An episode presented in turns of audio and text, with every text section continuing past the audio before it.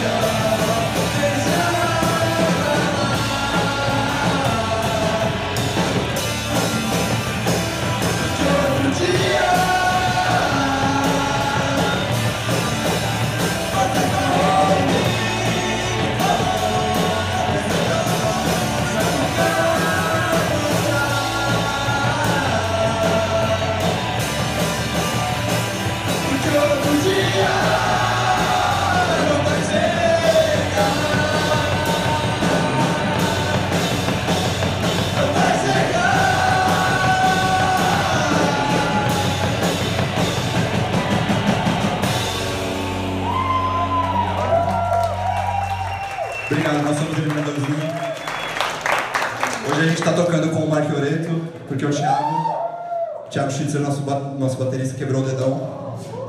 E ele está acompanhando a gente aí para algumas músicas. Essa última música foi Baixo Astral. Ela vai estar no nosso próximo disco que a gente vai gravar assim que melhorar.